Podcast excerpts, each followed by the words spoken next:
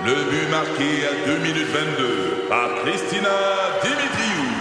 Avec l'aide de Sebastiano Brunet, Lucie Beaulieu, Tarek Malki, Jenny Agostino, Eddie Chen, Emmanuel Jean-Pierre. Au hockey, comme en immobilier, pour réussir, ça prend toute une équipe.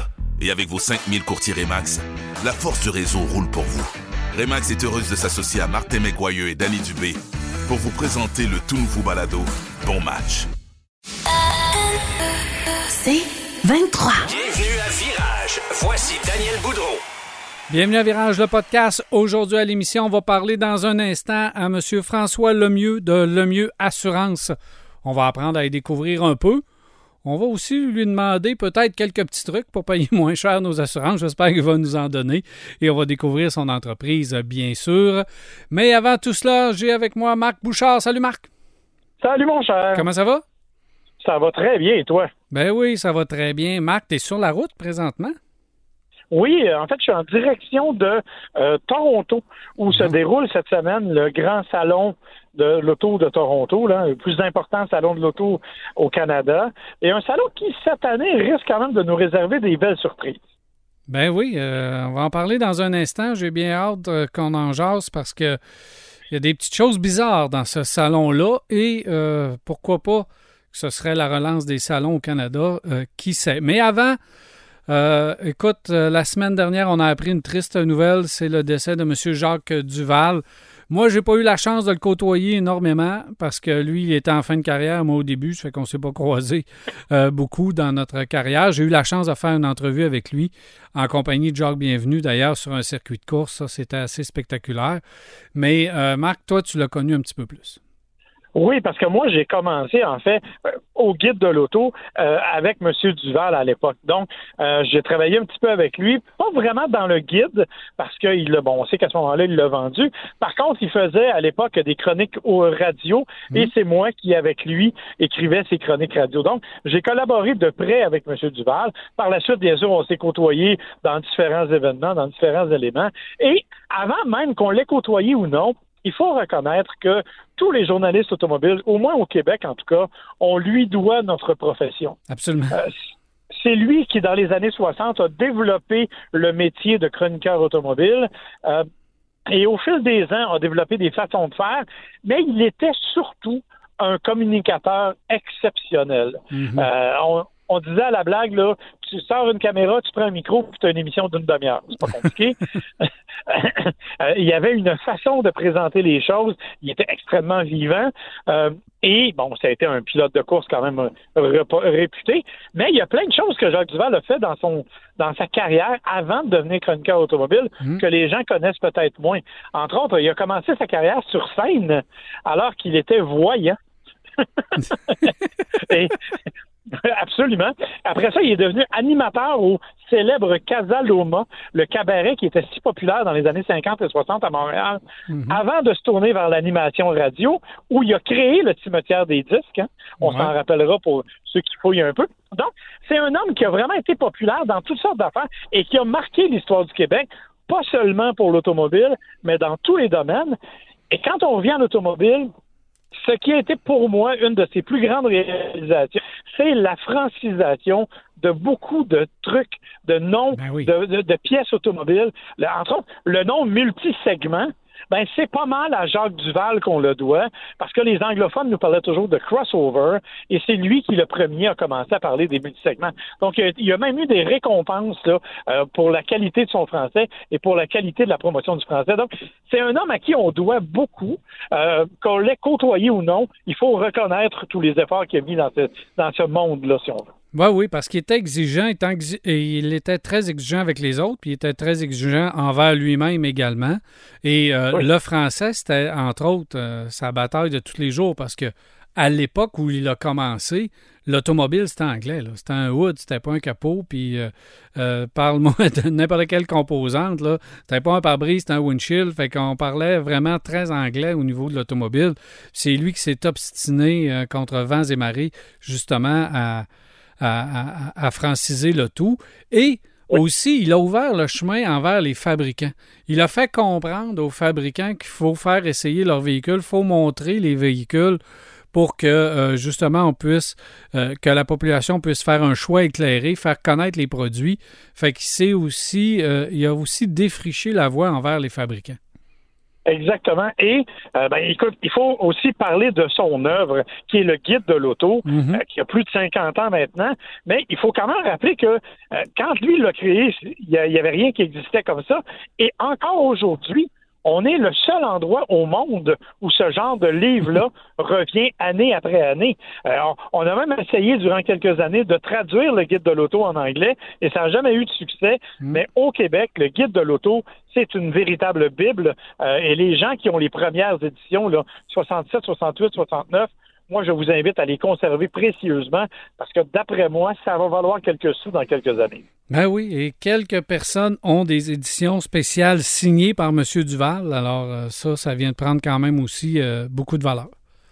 Effectivement. Mais comme je te dis, il faut, faut souligner le travail de cet homme-là, que l'on a été, d'accord ou pas avec sa façon d'être, parce que tu le dis, c'est un homme exigeant, c'est un homme qui avait pas la langue dans sa poche et qui a jamais hésité à, à, disons, donner des conseils, mais aussi, disons, des choses qui ressemblaient plus à des ordres des fois. mais mais euh, il faut quand même lui reconnaître tout l'effort qu'il a fait. Et honnêtement, euh, on est on est les premiers à, vivre avec son héritage, en fait. Absolument, absolument. Euh, autre sujet, Marc, tu veux me parler aussi de Chrysler en deux temps? Euh, D'abord, un véhicule concept qui a été lancé par Chrysler et aussi Chrysler au Salon de l'Auto de Toronto. Mais commençons avec le véhicule concept qui a été dévoilé, c'est tout récent. Au moment d'enregistrer le podcast, ça vient d'être diffusé. Exactement, ça s'appelle la Chrysler Alcyon, euh, qui est disons, en fait d'un oiseau mythique si jamais ça t'intéresse. Ça n'a rien à voir avec la marque japonaise défunte Lation. Ça veut pas, ça veut pas dire non plus que le véhicule vole. Là. ça non, puis ça veut pas dire qu'il va décoller non plus. Ouais, c'est euh, ça. Parce que c'est vraiment un prototype euh, dans la plus pure lignée des prototypes. Donc, un véhicule qui est extrêmement profilé, euh, qui a un design assez particulier, mmh. hein, tu l'as vu, ouais. c'est assez unique. On, on, retrouve quand même quelques traits avec les, les autres véhicules que, Char que Chrysler ou que Stellantis nous a présentés dans le passé, les autres véhicules prototypes.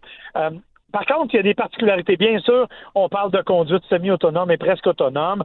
Euh, on parle aussi de, euh, de, de, toute la connectivité possible et imaginable.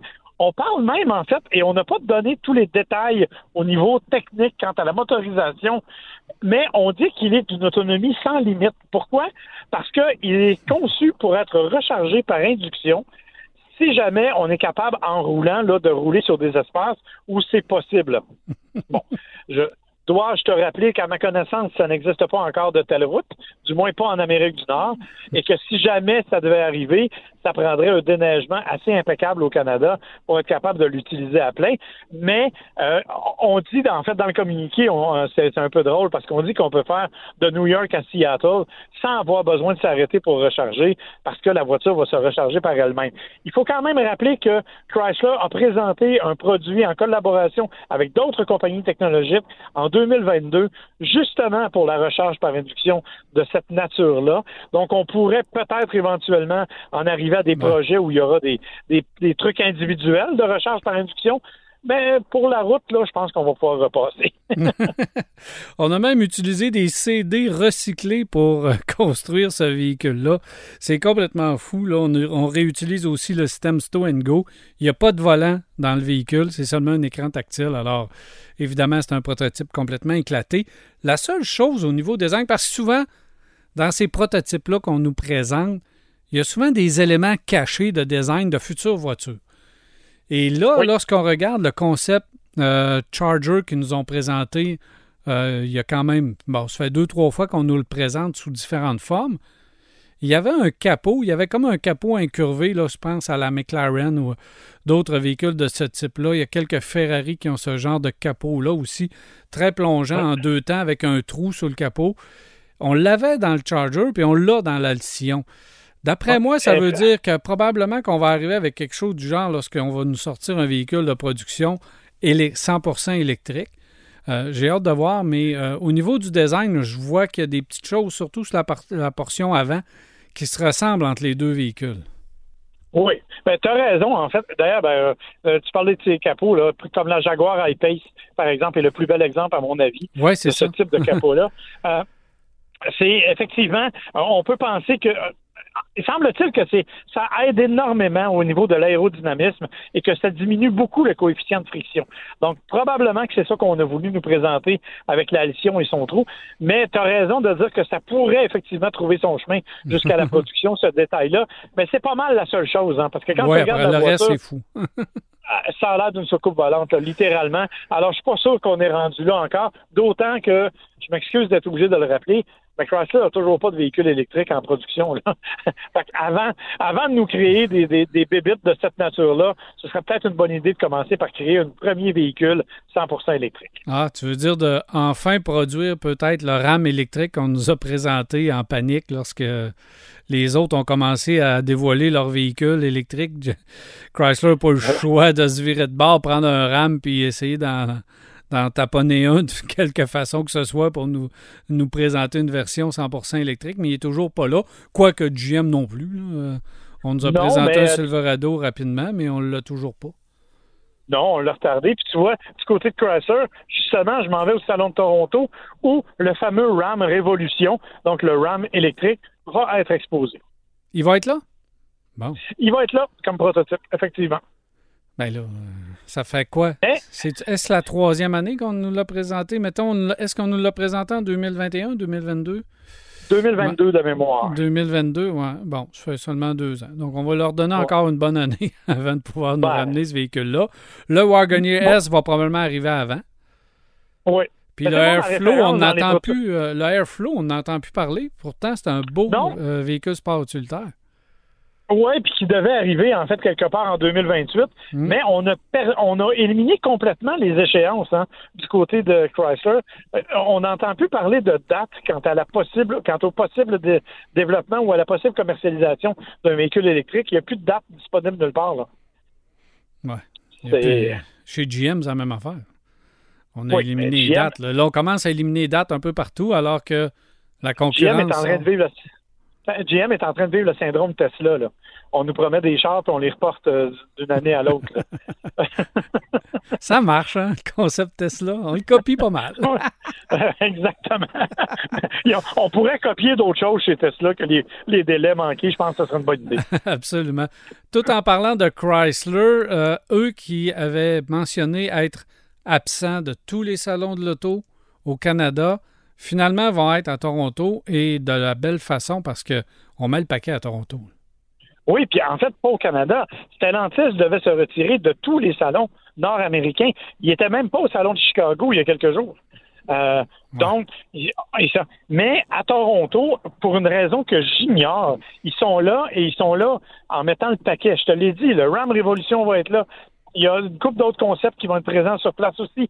Le camp Jeep, le fameux truc où on peut essayer les voitures à l'intérieur, ça va être aussi là-bas.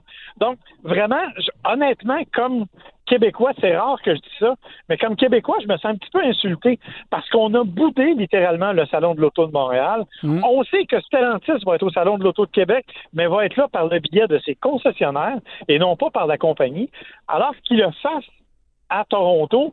euh, Je t'avoue que ça me turlupine un peu, si je peux utiliser un mot comme celui-là, pour ne pas dire des mots moins polis. Oui, oui, Parce c'est choquant. on est un gros marché au Québec pour ce genre de, de- de véhicules-là, notamment tout ce qui est camion pick-up. On va s'entendre pour dire que c'est soit les soit les provinces ben, les, les- les provinces des prairies, soit nous autres qui sont les gros marchés pour ça. Alors je comprends pas cette volonté-là de Stellantis, mais bon, c'est sûr que le salon de Toronto arrive avec quand même des éléments importants. Euh, il y aura des compagnies là qu'on n'a pas vues ailleurs. Euh, Lotus qui va être là avec l'Electre, par exemple. Euh, euh, Fisker qui va être là avec le, le, le, le son VUS. Grenadier, le, le Ineos va être là avec son Grenadier, qui est une adaptation du euh, classe G de Mercedes. Il y aura plein de choses. L'ouverture est même faite par euh, Richard Hammond, Mhm. un des an- animateurs de- du Grand Tour ou de Top Gear. Donc, vraiment, Toronto, cette année, essaie de redonner un peu de bouffée d'air frais à, à- à l'époque des salons de l'auto, et ils ont mis le paquet, et Stellantis fait partie, si tu veux, de ce groupe-là. Mais il y a quand même des absents à Toronto, les Mazda, Honda, et la plupart des Allemands. Porsche est là, Volkswagen est là, mais BMW, Audi sont absents. Donc, euh, on est quand même là, euh, encore pas tout à fait dans un salon réel comme on en a connu dans le passé. Mais la présence de Stellantis me chatouille considérablement. Ben, tu vas avoir la chance de pouvoir leur poser des questions, évidemment, au cours des prochains jours, parce que la semaine prochaine, on va se reparler, puis tu vas nous faire faire le tour, justement, de qu'est-ce que tu as vu là-bas au Salon de Toronto. On va faire un tour complet, et probablement que tu auras des réponses, à savoir, là, est-ce qu'ils font un test? Peut-être que c'est un test pour voir la réponse du public, et peut-être arriver avec une nouvelle stratégie de salon en 2025. Qui sait? Alors, j'ai hâte de voir euh, dans quelle direction Ouais. ils s'en vont. Effectivement, mais c'est certain que c'est une des premières questions que je vais poser aux gens c'est sûr. Ben oui, nous avez oublié. Et il y aura plein d'autres choses là-bas à Toronto. Alors, la semaine prochaine, euh, mon ami Marc, on se reparle pour que tu nous puisses euh, nous faire faire le tour de ce salon. Avec plaisir, mon cher. On se reparle la semaine prochaine. OK. Bye bye, bonne semaine. Merci, bye bye. Nous sommes de retour à Virage, le podcast. Tel que promis en début d'émission, je suis avec euh, M. François Lemieux, qui est euh, propriétaire, président d'Assurance François Lemieux. Bienvenue à Virage, le podcast. Ben, merci beaucoup, Daniel. Euh, C'est le mieux assurance et non. Ouais, Lemieux Assurance, hein? Ouais, c'est ça. Je l'ai inversé. Alors, euh, bienvenue. On va parler d'assurance, évidemment, en lien avec, euh, euh, avec l'automobile. Euh, Peut-être parler aussi, euh, essayer de trouver deux, trois petits trucs là, pour sauver des sous, pourquoi pas, pour euh, les gens qui écoutent le podcast. Mais avant, on va essayer de découvrir un peu votre entreprise. Euh, c'est vous qui avez commencé ça, Oui. cette entreprise-là. hein? Oui, c'est en avril 89 que j'avais pris la, la décision de partir euh, en affaires. Et mon père était un retraité de l'assurance aussi. Fait qu'il était à la maison puis s'ennuyait un petit peu. Moi, ce que je travaillais, ben, je me disais, euh, ouais, j'aimerais ça partir à mon compte, dans le fond. Puis je voyais pas la possibilité. Mais j'étais jeune, j'avais, j'avais 22 ans à l'époque. Fait que j'ai, demandé à mon père, j'ai dit, euh, écoute, j'ai- j'aimerais ça partir à mon compte. Il a dit, pas de problème, je vais t'aider. Fait qu'il m'a évidemment, il m'a ouvert les portes. Et euh, c'est comme ça que le Mieux Assurance a parti. Quelques mois après, il j'ai eu un associé euh, euh, qui était aussi un ami, Alain Lapointe, qui s'est joint à nous, qui est à la retraite là, depuis. euh, Mais là, à bientôt une 22, vingtaine d'années. à 22 ans, François, euh, excuse, là, euh, on ouvre un bureau, OK, mais là, euh, Ah, on fait quoi, là? On, on se trouve des locaux? On, euh, on s'achète un fax à l'époque? on s'équipe comment, là? on n'a rien de ça. Ouais. La seule affaire que j'ai, là, c'est. euh, Une valise? Euh, même pas.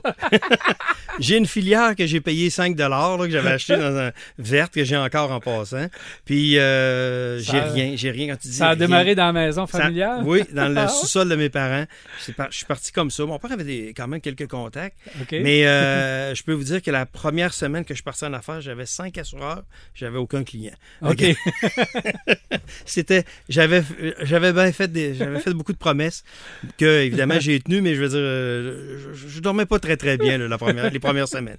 Puis vois-tu, quelques temps après, euh, j'avais assuré euh, un, un de mes amis là, qui bâtissait un, un- un bloc euh, appartement, qui est encore 35 ans plus tard mon client. euh, Le premier client est encore client est aujourd'hui. encore mon client. Ouais, Hey, ouais, ça, c'est Ouais, c'est c'est, c'est un gars que je parle euh, au moins une à deux fois par semaine. Ah euh, ouais, ça, c'est précieux. On a eu un, un lien d'amitié, puis euh, ça, ça- ça a continué dans le temps. Mais pour te dire que les premières années n'ont pas été évidemment faciles. là. Je faisais du porte-à-porte, là, euh, quasiment. euh, ben, en fait, tous mes soirs, je faisais du porte-à-porte. Puis j'arrivais dans des coins là, où, euh, mettons exemple, il y avait un quartier de maison mobile. Bon, ben là, je faisais toutes les portes du, du quartier. Et puis euh, là, je me leur disais, mais là, euh, j'ai un plan pour les maisons mobiles. là. Tu sais, à l'époque, j'avais un plan plus ou moins. Là, mais les gens me faisaient confiance, puis euh, euh, ça a fonctionné. Ça, ça a parti comme ça. Puis après ça, ben, je me souviens, moi, l'été, entre autres, je faisais des- du porte-à-porte l'été. là. Dans ce temps-là, on recule vers 35 ans. Là. Mhm. C'était, on voyait ça plus souvent, les gens faire du porte-à-porte. là. Ah, les gens étaient très, très accueillants. Puis euh, c'est un peu comme ça que ça a commencé aussi, là, euh, en se faisant connaître, faisant du porte-à-porte, puis en étant dans différents clubs sociaux. hein. C'était, c'était un peu le Ça, Facebook s'impliquer un peu dans la société. C'était le On Facebook quitte euh, de quelle façon? C'est quand qu'on quitte la maison? On quitte la maison trois mois plus tard, par exemple. Seulement trois mois? Ouais, euh, on est en avril, puis au mois de juillet, je m'installe euh, euh, dans une bâtisse commerciale, mais dans des locaux, j'avais peut-être, je sais pas, 300 pieds carrés de, de locaux. Mais je peux vous dire que dans le temps, j'avais un sentiment de fierté, je- puis je me disais, Ouais. crime, là, je suis en affaires de vrai. là. Tu sais, Ouais. euh, c'est ça. On était trois dans le bureau. Il y avait moi, mon père et euh, Alain Lapointe dans le temps. Puis euh, là, on était tassés, mais c'est pas grave. On partait chacun de notre bar. Tu sais, on n'avait pas de téléphone qui sonnait tant que ça. On n'était pas très, très connus. Fait que on, comme, moi, je commençais vers 7 h le matin, puis j'arrêtais vers 11 h le soir. Là. Ça a Wow. duré pendant un an et demi à peu près. Là, tu sais, c'est, ça. Fallait vouloir. Fallait vraiment vouloir. là, tu sais. C'est pas c'est quelque chose qu'on recommencerait aujourd'hui? Non, pas de la même façon. Peut-être pas de la même façon, mais oui, oui, je recommencerai. Ah ouais. J'ai le feu sacré, j'aime ça. euh, je, suis un gars de défi. Oui, oui, je, je recommencerai, c'est certain. Ensuite, ça prend son expansion et euh, vous trouvez un air d'aller. Quelques mais là, ben, on prend une expansion. Évidemment, on assure beaucoup de monde. Là, on commence à être connu. On fait la publicité dans les journaux euh, de ce qu'on appelle. Moi, c'est à Lévis, hein, je viens de Lévis. Alors, dans le petit journal de Lévis, on met la grosseur d'une carte d'affaires, notre, notre numéro de téléphone. Puis je vous dis, là, ça, ça se met à fonctionner. Alors, on engage notre première secrétaire au mois de septembre. Imaginez, hein, là, euh, on est, c'est le même. C'est, c'est le mot qu'on disait dans le temps, hein, secrétaire, pas ouais, euh, un euh, tu sais, fait que je vous ramène dans le temps un peu. Ouais. Fait que euh, on, on commence comme ça, puis euh, là, ça commence à avoir du bon sens. Quelques. Puis là, je vous dis, de 5-6 ans plus tard, ben là, on, est vraiment en, en affaires, ça va bien. Mais mon père décède subitement. OK. Fait que là, ça me donne un coup, mais la business va quand même bien.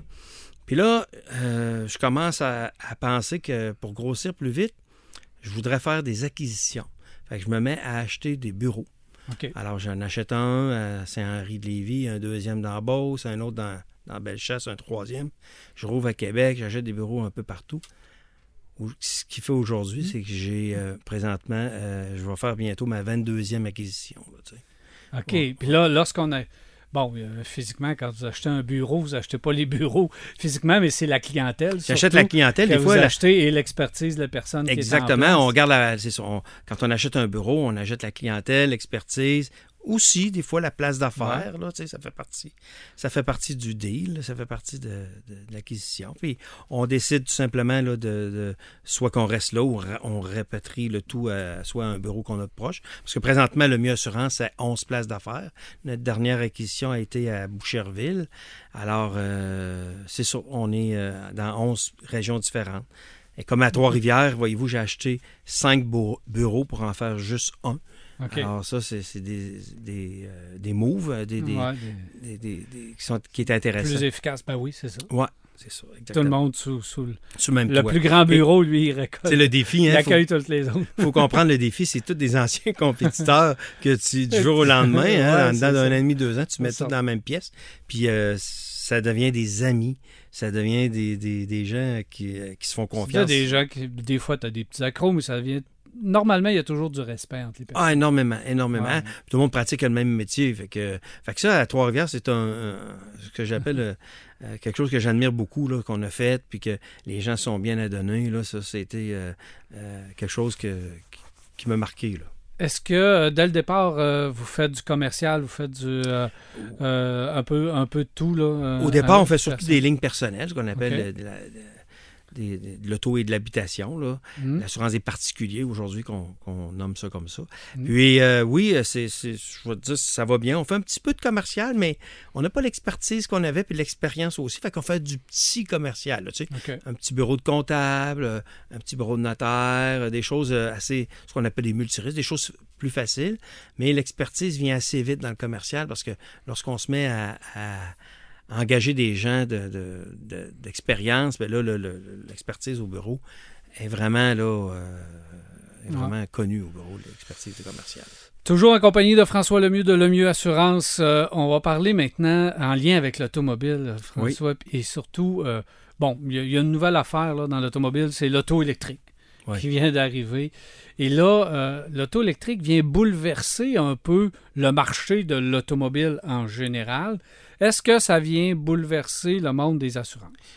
Euh, oui, ça vient bouleverser le monde des assurances, mais il faut comprendre que euh, l'auto électrique, c'est, à mon avis, c'est quelque chose que les assureurs n'avaient pas vu venir aussi vite que ça. La raison est bien simple, c'est que présentement, les véhicules, exemple, qui sont accidentés, ben, il y, a, un phénomène qui arrive, c'est que les délais de, pièces, les délais de livraison de pièces, c'est, long, ça, ça finit plus. Puis il y a une autre chose, c'est Ils l'expertise. peinent à construire leur voiture neuve. Ouais. C'est ça, ils ont eu de la misère à les livrer, donc ils, ont, ils peinent à avoir de la pièce pour leur voiture neuve. Donc la voiture, lorsqu'elle a euh, besoin de pièces de remplacement ou de réparation, c'est ils en ont pas. Ouais, on a vu des délais jusqu'à trois mois. C'est incroyable. Oui, c'est incroyable. Et l'autre, l'autre phénomène, c'est qu'il manque d'expertise pour réparer ces véhicules-là. Alors ça, c'est un, énorme problème. Ça rallonge toujours la, la réclamation, qui fait que la réclamation, en bout de ligne, coûte plus cher et beaucoup plus cher. Hein, tu as un temps pour la, location de véhicules que tu alloues lorsque tu as une réclamation. Puis en plus, tu n'as pas les pièces, puis en plus, tu n'as pas le- le- l'expertise pour réparer euh, ces véhicules-là. Alors, il faut s'attendre présentement à d'énormes euh, augmentations au niveau des véhicules électriques parce que les assureurs qui, à mon avis, ne savent plus qu'est-ce qu'ils vont faire avec ça. Là. Parce que dès l'arrivée de la voiture électrique, une voiture électrique ou une voiture régulière, le coût d'assurance est à peu près pareil. Oui, c'était à Hein? peu près pareil dans le temps. Dès que c'est arrivé.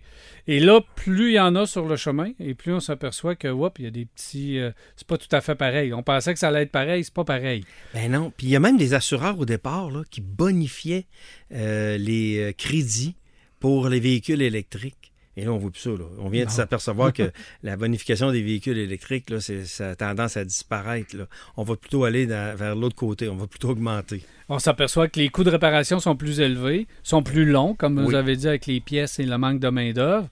Euh, on calcule aussi, d'après moi, les véhicules électriques accidentés, il faut voir, là, mais d'après moi, sont déclarés perte totale un petit peu plus rapidement euh, s'il y a quelque chose à la structure. À la minute que c'est euh, la structure est euh, moindrement endommagée, c'est une perte totale. Et que la batterie aussi doit être à- endommagée, on doit tout de suite euh, dire que c'est perte totale. Donc tout ça amène de la pression à la hausse sur les primes. Oui. Euh, Est-ce qu'il y a des fabricants, parce que moi j'ai entendu dire que Tesla était difficile à traiter, pas à peu près, et que probablement que les premiers véhicules électriques à avoir une forte augmentation, ça va être les Tesla. Même, vrai. je me demande s'ils ne sont pas déjà augmentés et euh, aussi, je pense qu'il y a de la pression pour eux. Je me demande s'ils ne sont pas en cours ou quelque chose de genre, mais euh, il y a de la pression sur Tesla présentement. Ben, euh, tous les fabricants de véhicules électriques ont des grands ont des délais. Là. On parle de, de, de- mois là, présentement. Mhm. Il n'y a pas un fabricant qui, Qui est meilleur que l'autre. qui est meilleur que l'autre. Peut-être que Tesla a euh, de plus gros problèmes, je ne sais pas. Mais euh, on parle, j'ai vu des réclamations jusqu'à deux mois, trois mois avant que le, le, le pas le concessionnaire, mais le, Constructeur. le constructeur puisse livrer les pièces. Ouais. Ah, c'est- c'est- c'est- ça fait du délai, ça. Mais la personne, dites-vous que la personne qui a un auto électrique, elle, euh, pendant ce temps-là, euh, elle se fait passer probablement une voiture à gaz. Premièrement. C'est sûr. Deuxièmement, elle l'a longtemps, sa voiture Ouais. à gaz. Ah oui. Euh, et tout ça, ben, c'est chargé. L'assureur paye à chaque jour. Exactement. Il y a un montant alloué pour ça. Fait que ce qui fait qu'en bout de ligne, la réclamation qui devait coûter, mettons, 12 000, elle en coûte 17 à cause des délais. C'est plus, plus la même chose, là. Alors, l'assureur, lui, il se dit, qu'est-ce que je fais avec ça, ce ce phénomène-là?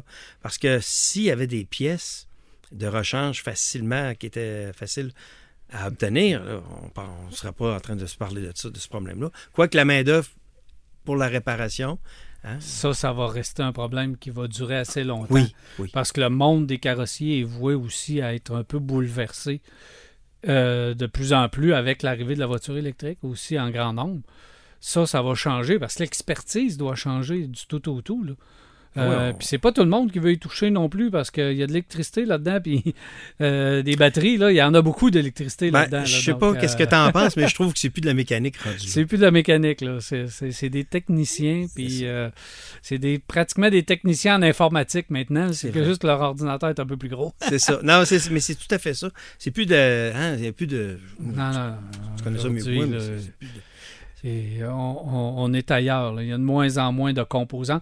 Et de plus en plus, là, c'est c'est- c'est, euh, c'est que par câble, que par euh, capteur, par exemple, pour euh, le freinage, pour l'accélération. Donc, quand tu, tu viens pour tout reprogrammer ça pour un carrossier, euh, euh, c'est pas tout le monde qui est capable de jouer avec ça. Ça prend euh, énormément de formation. Et tout ça amène une pression à la hausse, Oui. évidemment, sur, euh, sur- Mais il n'y a pas seulement la voiture électrique qui amène la pression. Dernièrement, on a parlé beaucoup de vol de voitures. Ah oui. Euh, bon, euh, les marchés émergents ont besoin de voitures à l'extérieur. Donc, on- on- il y a une demande pour des, certaines voitures et on les vole. C'est sûr. Puis il n'y a pas grand-chose qui arrête les voleurs en passant pour euh, lorsqu'ils veulent un véhicule. Là. Ils réussissent à aller le chercher pas mal. là. Ben. Ils ont tous les moyens technologiques qui, qui- qui peuvent se procurer pour euh, désamorcer le- le- le- le- l'antivol. là. Moi, ça fait quand même assez longtemps que je suis là-dedans. là. Ouais. Puis au début, quand, quand les fabricants ont sorti, je me souviens, après la clé traditionnelle, on avait une clé traditionnelle et qu'on on pouvait démarrer. Même si tu reproduisais la clé, tu ne pouvais pas démarrer le véhicule parce qu'il avait introduit une puce Ouais. dans la, dans, dans- dans la clé. Donc, ça prenait cette puce-là avec ce code-là pour la rentrer. Et tu avais beau tourner qu'une clé, ça n'avait pas la puce, ça ne démarrait pas. Là, j'ai dit, waouh, ça, ça, là, on va commencer là, à, réduire le vol avec ça, pas à peu près. Puis en plus, on avait enlevé les boutons avec euh, euh, le- le- le- les, les télécommandes. On n'avait Oui. plus de boutons physiques pour aller avec un, un objet, aller ouvrir la porte. C'était plus difficile. Fait que je pensais qu'on allait réussir avec la technologie qui arrivait à réduire le vol, mais hey, ça n'a pas été long qu'on a contourné ça. Fait que aussitôt qu'on a une nouvelle technologie, le lendemain matin, elle est contournée. Mais moi, je pense depuis qu'il y a de la technologie dans les véhicules, c'est plus facile de Ben voler. C'est quand même drôle à dire, là, mais et- et- euh, ils ont tout ce qu'il faut pour euh, euh, contourner le système, puis euh, euh, le démarrer même à distance. C'est quelque chose qu'on moi je comprends pas, mais c'est quand même. Mais on n'a jamais eu autant de vols de voitures ces dernières années que ce qu'on a pu connu- connaître à la date. Fait que c'est très préoccupant. Puis il n'y a pas une zone qui est moins pire que l'autre. Montréal, il y en a beaucoup, Québec aussi. Je sais pas qu'est-ce qui va arriver, même si euh, les gouver- le, le gouvernement fédéral veut se mêler de ça. Euh, je sais pas qu'est-ce Il qu'il y va a faire eu dans le sommet national Ouais. sur le vol d'auto, mais euh, des peines plus sévères pour ce- ceux qui volent le véhicule, Ouais. ça fera pas grand-chose. Puis on dit resserrer les normes au port. Resserrer les normes, ça veut dire quoi? Euh, je pense que le problème, c'est justement là, à l'exportation. Ouais. Si on réduit la façon d'exporter les véhicules, si on est capable, je ne sais pas comment, mais si on est capable de réduire l'exportation, parce que la demande à l'extérieur pour des véhicules va toujours être forte Oui. et de plus en plus forte parce qu'on se rend compte que ça s'en va dans des pays, les voitures s'en vont dans des pays où normalement en Afrique, euh, il n'y avait pas les sous pour s'acheter des véhicules. Là, ils commencent à avoir des sous. Puis on demande, ils demandent des véhicules. Fait on en vole. On Mais est capable de les envoyer l'autre bord. Si on n'a pas de con- si on n'a pas de contrôle puis qu'on n'est pas capable de bloquer ça pour les envoyer de l'autre côté, ça va continuer, peu importe ce que euh, les fabricants vont développer comme technologie. Mais tu sais, je, je te pose la question, Daniel, est-ce que ça fait l'affaire des fabricants, tout ça? Je sais pas. Une pas la voiture volée est une voiture vendue. Ben voilà.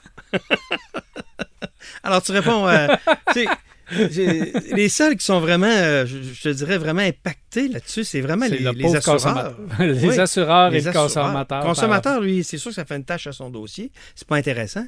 Mais euh, il a payé sa prime, mettons, 1000 mais le fabricant, lui, euh, vient de payer un auto 50 000, hein, ou, à- ou à peu près. Alors lui, ça l'impacte pas mal. euh, quand Ben il y a oui. c'est répétitif comme ça, à un moment donné, euh, il y a quelque chose qu'il faut qu'il se passe, c'est sûr, à court terme. Ben oui, parce que l'assureur bon, refile la facture, veut, veut pas. Là, c'est tous les contribuables, c'est tous les assurés qui payent à quelque Ouais. part, qui se divisent la facture. Et euh, évidemment, ça serait le fun de trouver peut-être une façon de réduire ça pour réduire nos primes. Mais est-ce qu'il y a d'autres trucs là, pour réduire nos primes? Pour réduire nos pour les primes, oui, c'est sûr qu'il y a des trucs.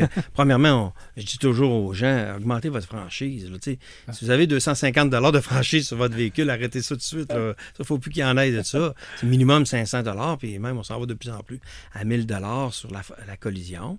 Puis ce qu'on appelle le, le bris de vite, hein, le, Mm. le- le fameux B3 en assurance, en langage d'assurance, mais le feu, vol, vite, vandalisme, ben, de plus en plus, on va aller vers 250 et 500 de franchise à ce niveau-là. Ça, c'est ça, c'est des choses qu'il faut qu'on pense à, augmenter. C'est bien certain, si vous achetez un véhicule de, de- de 60 70 000 il faut s'attendre à payer aussi une prime à, à 12 1500 C'est pas surprenant du tout, du tout.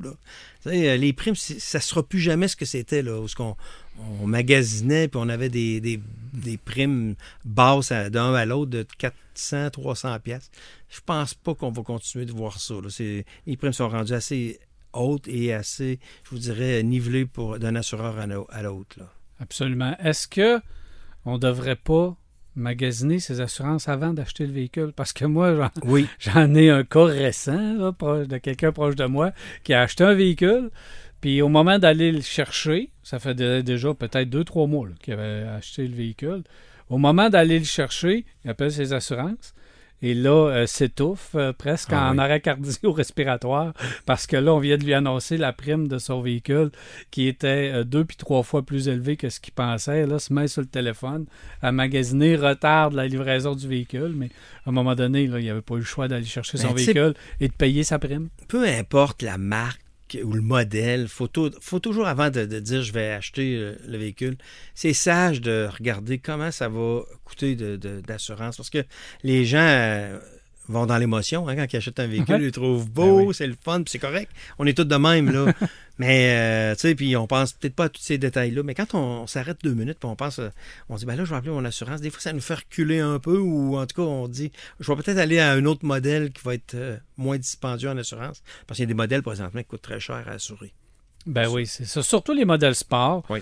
Euh, si on est jeune, hein, Oui, un jeune, première, c'est sûr.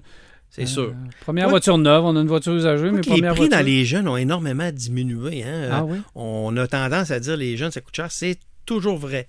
Mais ça n'a pas augmenté au même rythme que l'assurance a augmenté dans les dernières années. Parce que les jeunes, euh, je vais vous, quand même vous surprendre, font pas tant d'accidents que ça. Ils en font, mais quand même, ça s'est Ils calmé. sont plus raisonnables que dans Oui. mon temps. Ouais, peut-être. mais, mais oui, ils sont, euh, c'est ça. C'est plus, euh, ils sont plus raisonnables peut-être, mais la prime, elle, elle elle augmente, elle est toujours dispendieuse, mais un peu moins qu'avant. Alors, euh, parce qu'ils ont, suivi des cours de conduite, ils connaissent la prévention, euh, ils, ont- ils ont- sont vraiment sensibilisés, les jeunes, aujourd'hui. Fait que ça, ça aide sur les primes, en général, sur les primes d'assurance. Donc, il faut faire attention. Si euh, quelqu'un veut diminuer sa prime, faire affaire avec vous, on vous appelle. On appelle au bureau. S'il vous plaît, euh, pouvez-vous magasiner Oui, pour oui, moi? on va... Je trouve que je paye trop cher. Écoutez, en ligne, Comment ça fonctionne? Ben, en assurance des particuliers, là, on appelle au bureau. En assurance des particuliers, on représente 11 compagnies d'assurance en assurance des particuliers. OK. Fait qu'il faut comprendre qu'on on- on a une belle, euh, un beau choix là, à offrir. Et euh, je vous dirais, c'est souvent là, euh, les 5-6 assureurs qui ressortent. Là, il y en a toujours qui sont vraiment mieux que d'autres dans certaines euh, niches. là. Mais euh, on, appelle au bureau, puis euh, on sort le- la meilleure protection au meilleur prix. Et euh, soyez assurés à ce moment-là que, votre- que le client il a la- la- les meilleurs conseils aussi. Parce que pas pas pas hein, on ne dit pas juste je vais assurer mon véhicule. On va y parler des franchises, qu'est-ce que. On va y dire comment ça va coûter par mois, ou s'il veut le payer annuellement. Alors, c'est des choses à laquelles faut, on prend le temps d'expliquer aux gens parce que c'est quand même euh, une dépense importante dans un budget, hein, l'assurance. Fait que, Ben oui, c'est important d'être assuré. Ouais. C'est le fun quand ça ne coûte pas trop cher puis qu'on peut sauver des sous. Ça, tout coûte cher. Donc, si on peut sauver, euh, c'est euh, quand même là, euh, c'est quand même intéressant. de- ça nous laisse un peu plus de sous dans nos poches. On oui. peut se gâter qu'une plus belle voiture, peut-être. Pourquoi pas? Peut-être, oui. Pourquoi pas? Euh, on va sûrement avoir à se reparler, euh, François, parce qu'il y a plusieurs choses que je veux jaser. oui. Y a-tu des fabricants qui coûtent plus cher, coûtent moins cher, d'autres euh, Ben oui. d'autres sujets, évidemment, la montée, on a parlé brièvement de l'auto électrique, là, mais euh, tantôt, ça va être majoritaire sur les routes. Ça va faire quoi, ça? Tu penses, Daniel, La- ça va la- devenir majoritaire? Sur, Ben, je pense que oui. oui. La conduite autonome. Et que je- ben, je- Quand vous allez assurer, là, c'est j'ai eu un accident. Non, pas moi qui conduisais. Ouais. Je va vais donner mon opinion, moi, là-dessus, puis euh, tu connais ça plus que moi, là, mais qu'est-ce que vous... Est-ce que les gens tiennent compte de notre climat? Euh, Ah non, a- non, ils développent, des, ils développent pas de voitures pour le Québec, là, les fabricants. C'est ça. C'est pour ça que... Puis nous, on, on a un beau système quand même au Québec, ce qu'on appelait anciennement la loi Payette, là, la- Ouais. hein, la, loi de l'assurance automobile. Je sais pas si c'est une... En tout cas, il faudrait... parce que si tu conduis pas ton véhicule, comment tu vas indemniser à ce moment-là? C'est... c'est- Non, non, c'est C'est spécial. quelque chose qui est difficile à C'est réfléchir. spécial, là, mais maintenant, on voit que les fabricants reculent parce que ça allait rapidement. Euh, Et là, maintenant, ça prend la présence. La voiture s'assure que le conducteur est là.